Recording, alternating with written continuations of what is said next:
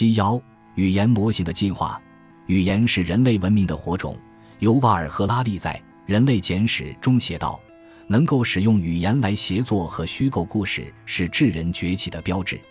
因此，要让机器像人类一样思考，实现通用人工智能，让机器理解和使用人类的语言，就是必经之路。”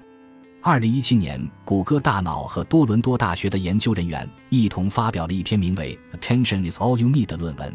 里面提到了一个自然语言处理模型 Transformer，这应该是继辛顿教授的 AlexNet 之后，深度学习领域最重大的发明。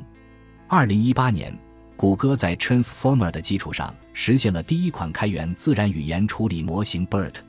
辛顿教授的高徒伊尔亚苏茨克维在2015年离开谷歌后，参与创办了 OpenAI。作为首席科学家，他很快意识到了 Transformer 的统一性和可工程化的价值。这个来自谷歌的研究成果很快被 OpenAI 采用。就在 GPT-4 发布后的一周，伊尔亚苏茨克维与英伟达首席执行官黄仁勋在 GTC 活动上有一个对谈：AI Today and Vision of the Future。其中，伊尔亚苏茨克维提到，他坚信两件事情：第一，就是模型的架构只要足够深，到了一定的深度，bigness is the betterness。简单来说，就是大力出奇迹，算力加数据越大越好。这也是为什么 Transformer 的模型架构要比他们之前使用的长短时记忆的架构要适合扩展。第二，就是任何范式都需要一个引擎，这个引擎能够不断被改进和产生价值。如果说内燃机是工业革命范式的动力引擎，现在这个引擎就是 Transformer GPT，也就是预训练之后的 Transformer。伊尔亚苏茨克维还有一个信念：如果你能够高效的压缩信息，你就已经得到了知识；不然你没法压缩信息。所以你想高效压缩信息，你就一定得有一些知识。所以他坚信，GPT 三以及最新的 GPT 四已经有了一个世界模型在里面。虽然他们做的事情是预测下一个单词，但他已经表达了世界的信息，而且他能够持续的提高能力。就连强烈坚持世界模型理论的图灵奖获得者杨立坤教授，也对 GPT 四的这种认知和推理能力感到惊讶，在尝试接受伊尔亚苏茨克维的这个信念。加拿大计算机科学家里奇·萨顿在他那篇著名的《惨痛的教训》中提到，从二十世纪七十年代以来的 AI 研究中可以得到的最大教训是，利用计算的一般方法最终是最有效的，而且具有很大的优势。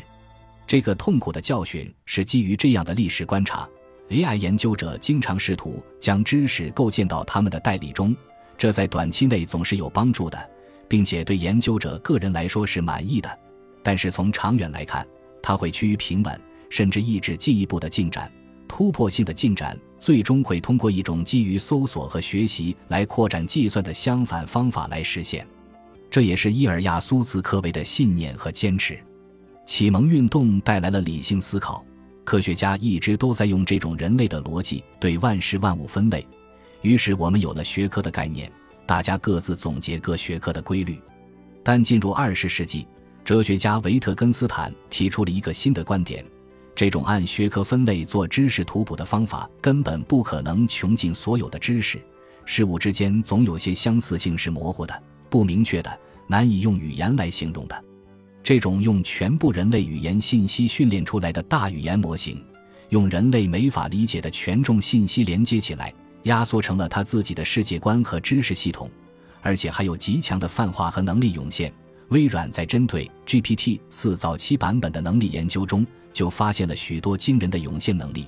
比如它可以仅从文字的理解和描述感知颜色，还能画出独角兽的外形。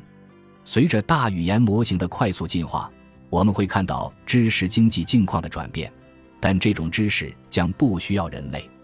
而是由机器通过 AI 来拥有和管理，AI 将重新定义软件，或者说通用人工智能将重写软件。那些需要人类丰富经验和专属化服务的行业，提供的服务将更便宜，服务形式将更多样。